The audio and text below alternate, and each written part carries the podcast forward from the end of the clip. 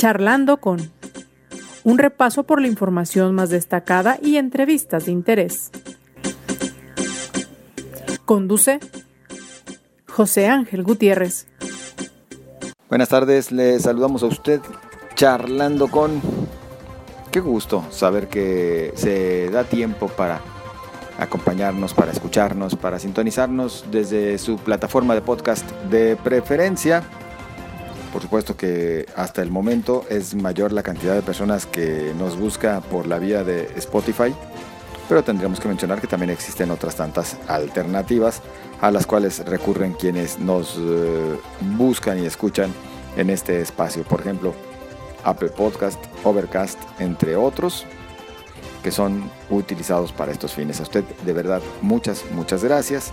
Y bueno, también tendríamos que eh, mencionar que entre estas alternativas se encuentra Anchor como reproductores o plataformas para la reproducción y distribución de podcast. Así es como estamos dando inicio a este espacio. Yo le invito a que me acompañe y también le invito por lo pronto a un recorrido por parte de la información más destacada. En el arranque de las actividades presenciales en las escuelas de Jalisco, el secretario de Educación, Juan Carlos Flores, señaló que después de 15 meses en los cuales los planteles escolares se mantuvieron cerrados por la pandemia de COVID-19, son cerca de 4.000 escuelas las que están dando ya un seguimiento académico. Por el momento, se conoce que 20% de los estudiantes presentaría algún tipo de rezago en la educación a distancia, señala el secretario de Educación Juan Carlos Flores Miramontes ante algunos señalamientos que durante la sesión extraordinaria de este domingo realizaron representantes de diversos partidos, ante presuntos actos de presión para que mujeres renunciaran a candidaturas y su lugar fuera ocupado por hombres, Guillermo Alcaraz Cross pidió que en caso de existir pruebas de este tipo, se presenten las denuncias correspondientes. Luego de que el año pasado, por la pandemia de COVID-19, no fue posible realizar la colecta anual de Cruz Roja, este año autoridades estatales y directivos hicieron el llamado para que las personas donen y la Benemérita pueda seguir prestando atenciones médicas y de emergencia. En la información nacional, debido a los cambios hechos a la ley de hidrocarburos, tres empresas estadounidenses presentaron la primera demanda arbitral bajo los capítulos de solución de diferencias del Tratado de Libre Comercio de América del Norte y del TEMEC ante el Centro Internacional de Arreglo de Diferencias Relativas a Inversiones entre Estados y Naciones de otros estados. La secretaria de Gobernación, Olga Sánchez Cordero, hizo un llamado a sus ex compañeros ministros de la Suprema Corte de Justicia de la Nación a pronunciarse sobre el desafuero del gobernador de Tamaulipas. Tan solo parte de la información más destacada, le invito a usted a que me acompañe, le invito a que se quede iniciamos una charla que estamos seguros podrá resultar de su interés. Quédese aquí. Al teléfono saludamos a Sergio Chávez, candidato a Tonalá por el partido Morena. ¿Cómo estamos? Buenas tardes. Buenas tardes, José Ángel. Un saludo a ti, a todos tus radioescuchas. Y bien, con mucho calor como en toda la zona metropolitana. Es cierto, bastante calor, pero también calor eh, político, ¿verdad? La efervescencia como que a tres semanas de las elecciones eh, comienza a subir incluso de tono. Sí, fíjate que es, empieza, pues ahora sí como si fuera esto un, avión, ¿no? empieza la turbulencia, empieza el ciudadano en experiencia, empieza a tomar decisión para dónde va a votar, empiezan a moverse las encuestas, y pues ya pues prácticamente a 20 días del proceso electoral pues todos los partidos empezamos a los candidatos empezamos a acelerar el paso y pues también viene malamente a lo mejor se vienen los pues la, campaña sucia y lo que hemos visto cada tres años. En Tonalá ya empezó esa campaña sucia sí la semana pasada eh, por ahí a mí nunca me fue notificado ni mucho menos, pero dejaron algún cartelón amenazante.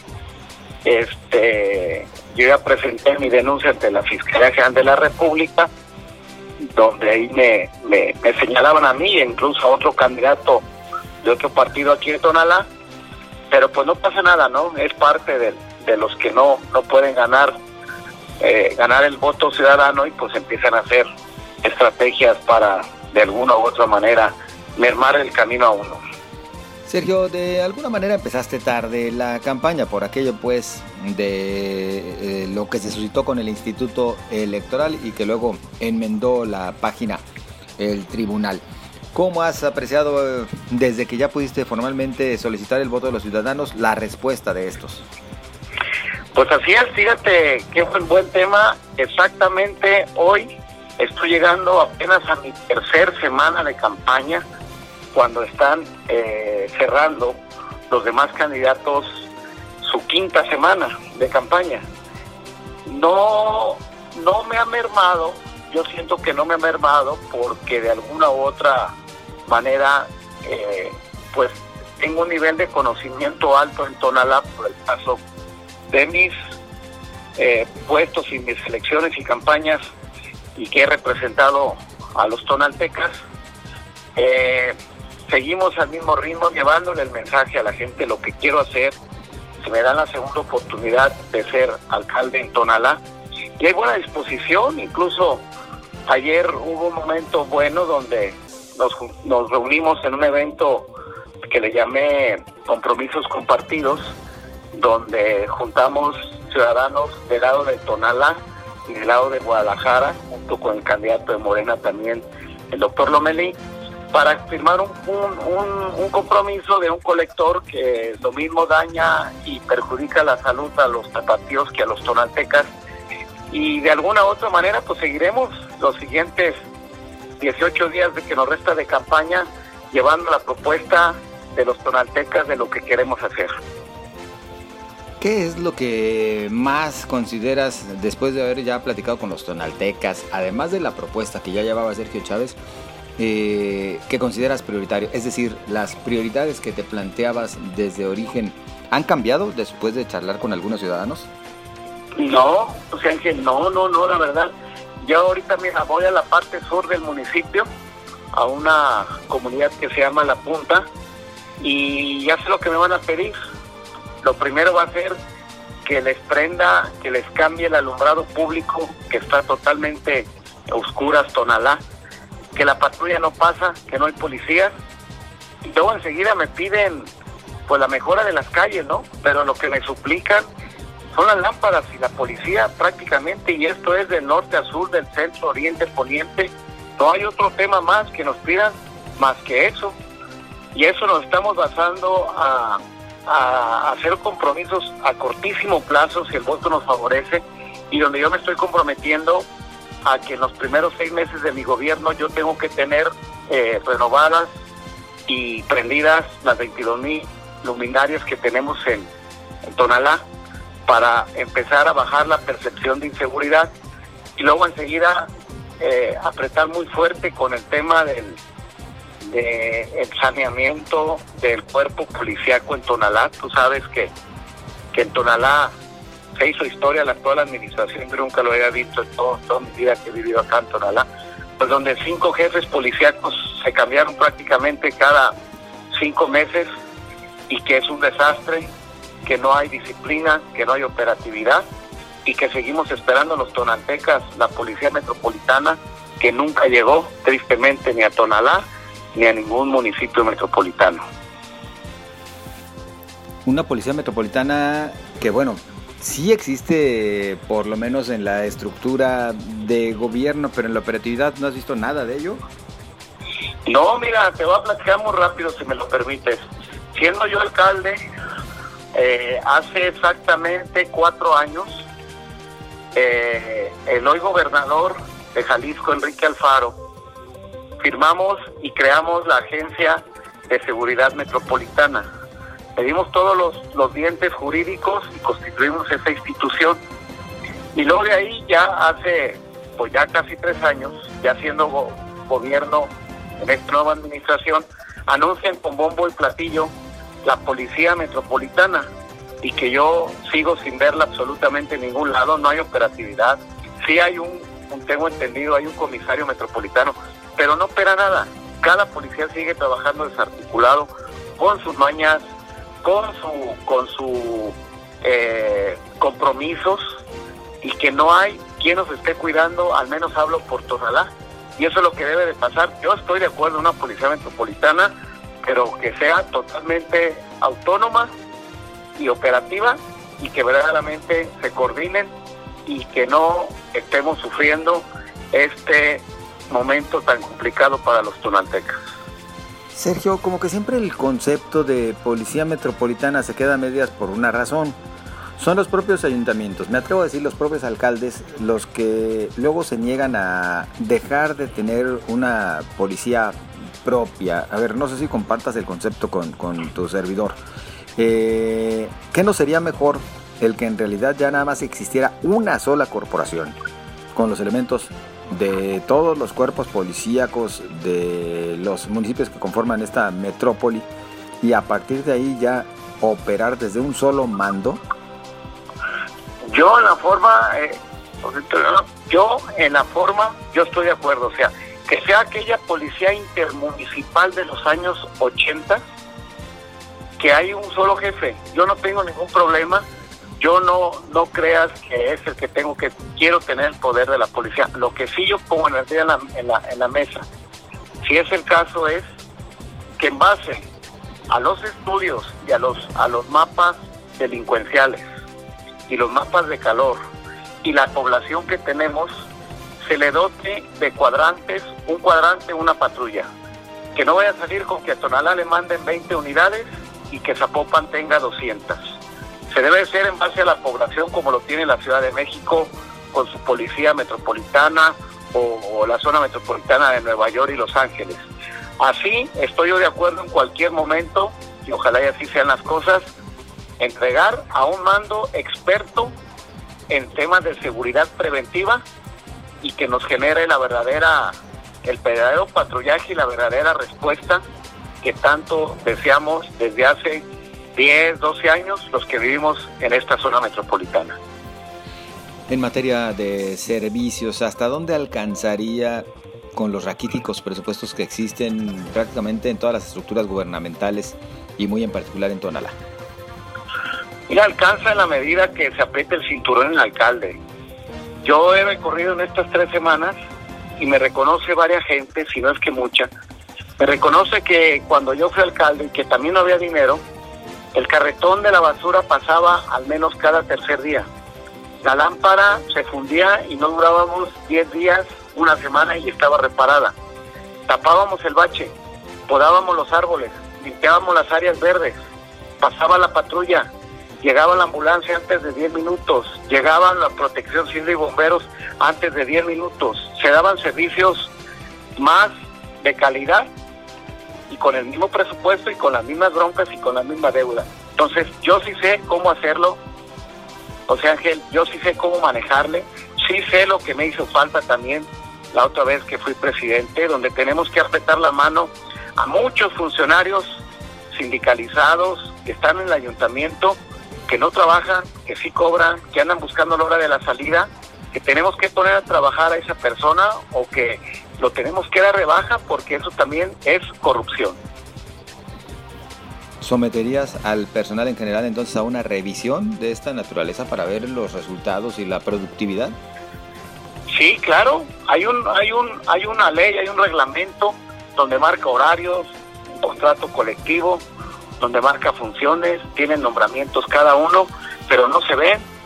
Hoy yo no los veo, yo no veo a los jardineros, yo no veo a los que tapan los baches, yo los veo a los de mejoramiento urbano, de parques y jardines, no se ven de una manera muy esporádica, pero sí realicemos la nómina los días 15 y los días 30 y de ahí sí, todos aparecen y todos cobran.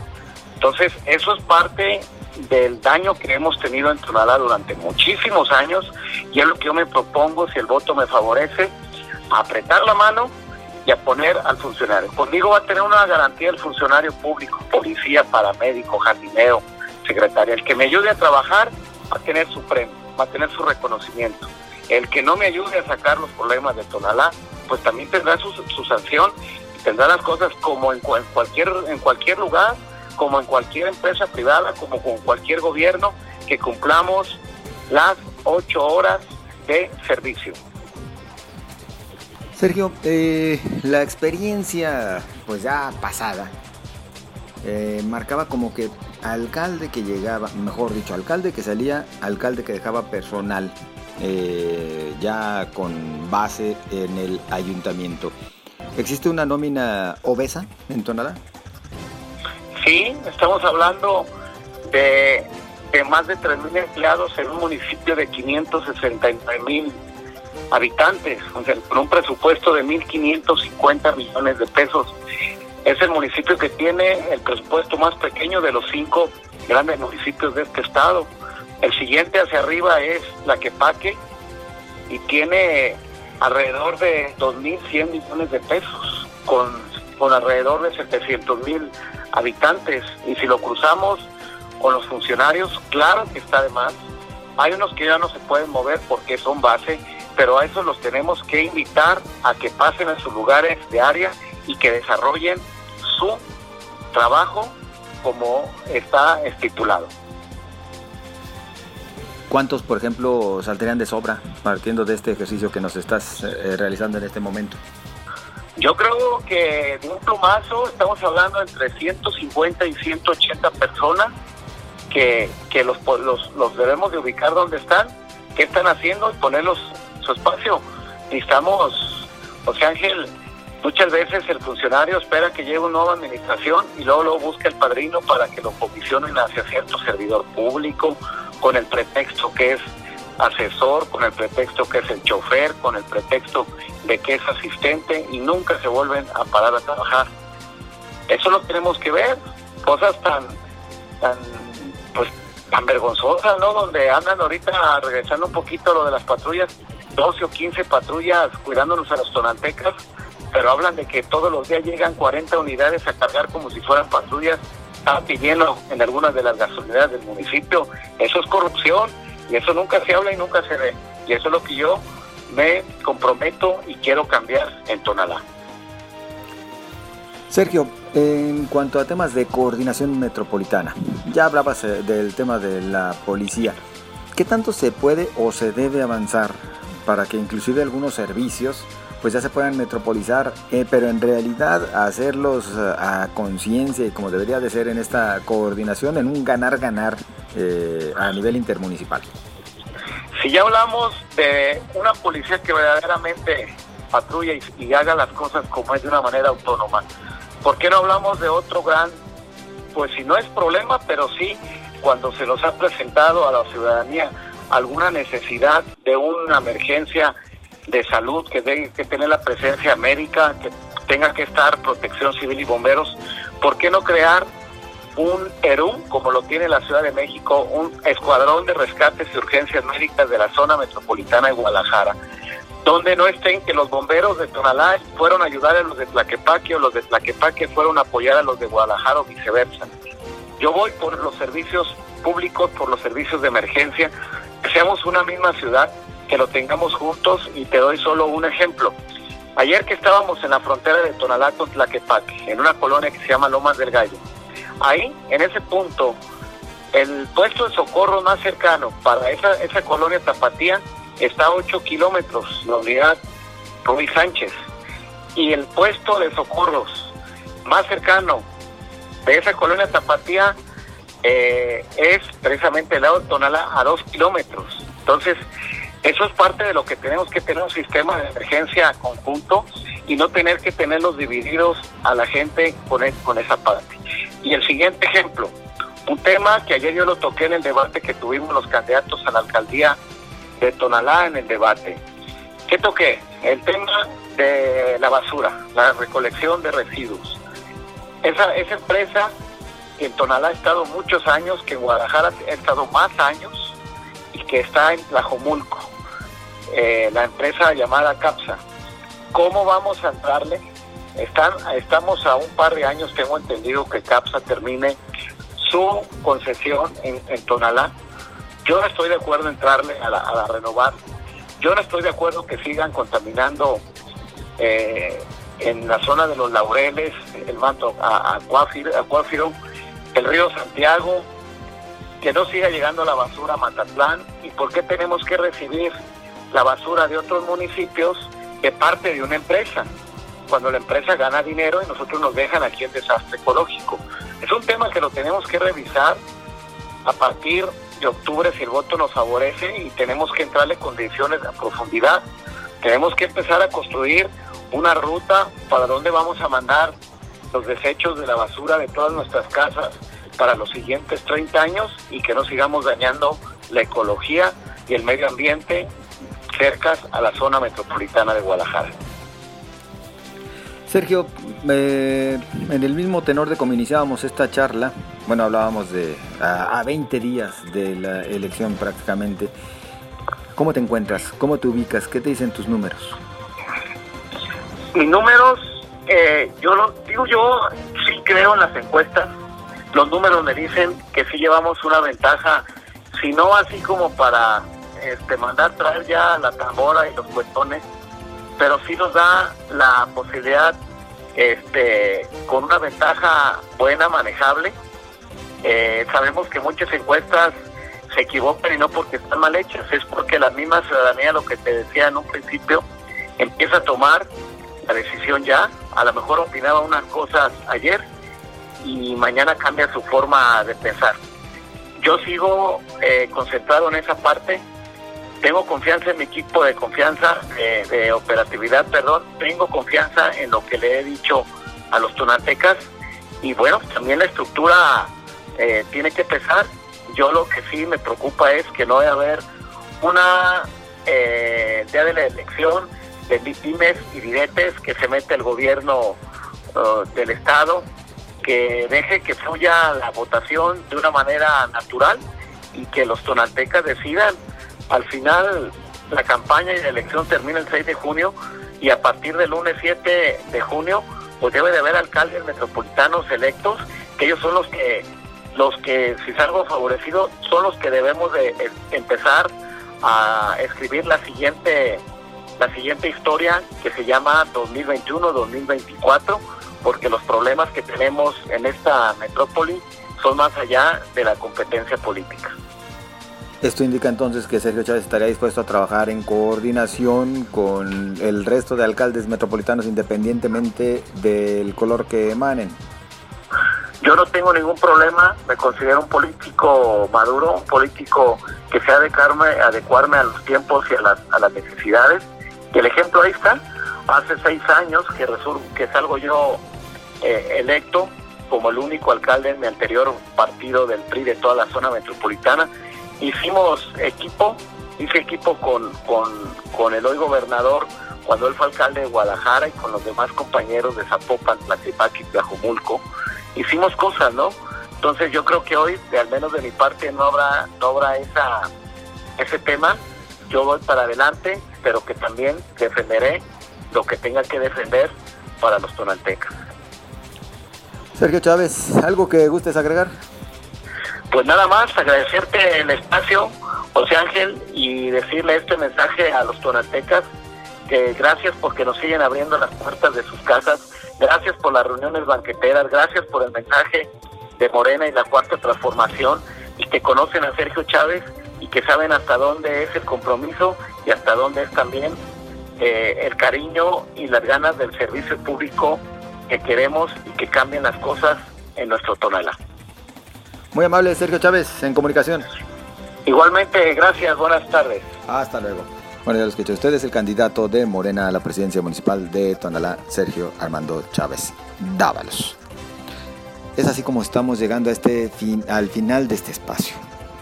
Con usted agradecido por su preferencia, por sintonizarnos, por sus comentarios a través de las redes sociales, mismas que volvemos a poner a su disposición. En Twitter, arroba José Ángel GTZ en Facebook José Ángel Gutiérrez, la fanpage. Y bueno, antes de despedirnos, déjeme nada más comentarle. Eh, he lanzado en la cuenta personal de Twitter, en arroba José Ángel GTZ, un sondeo. Un sondeo de Twitter a propósito de la elección en Guadalajara. Que a la letra menciona si hoy fuera la elección en Guadalajara, ¿por quién votarías? Haciendo la acotación de que solamente caben cuatro opciones que si usted votaría por otro u otra candidato o candidata, pues escriba el nombre y el partido. Incluimos a los tres que se mencionan como punteros y en particular al independiente por considerar que para muchos ciudadanos la figura de los independientes todavía sigue resultando representativa. Es decir, Fernando Garza del PAN, Pablo Lemus de Movimiento Ciudadano y Carlos Lomelí de Morena, así como Francisco Castillo del Independiente. Todavía falta rato, todavía le, queda eh, tiempo por si usted quiere participar en este sondeo, pero tan solo hasta esta tarde de lunes sumamos ya 8.768 votos. Mañana le diré el resultado en definitiva y ya también con el complemento de los datos de otros candidatos. Pero por lo pronto, entre las cuatro opciones que aquí pusimos, Fernando Garza se lleva el 3% de los votos, Francisco Castillo el 4%, Carlos Lomelí 36% y Pablo Lemus 57% de los votos. Insisto, falta la cuantificación de aquellos que nos están enviando con el nombre y partido escribiendo en respuesta a este tweet. Entre los que tendríamos que decir, pues descuella eh, o se encuentra el nombre de Dolores Pérez Lascarro, candidata de futuro, seguido este del de eh, Sofía García del PRI, que son quienes grosso modo también han mencionado en algunas respuestas, obviamente con una cantidad mucho menor. Ah, bueno, también aparece Tonatiu Bravo Padilla, pero sí los tres en una cantidad mucho menor a los votos que suman quienes aparecen directamente sus nombres en este sondeo. Una disculpa por las limitaciones que tiene por solamente cuatro alternativas, pero bueno, esas sí son reglas directas de Twitter. Si tiene oportunidad, participe. Arroba José Ángel GTZ. Mañana le comparto los resultados ya con mayor detalle. Y durante esta semana estamos, estaremos realizando sondeos similares para el resto de municipios metropolitanos. Le deseo lo mejor. Pásela bien.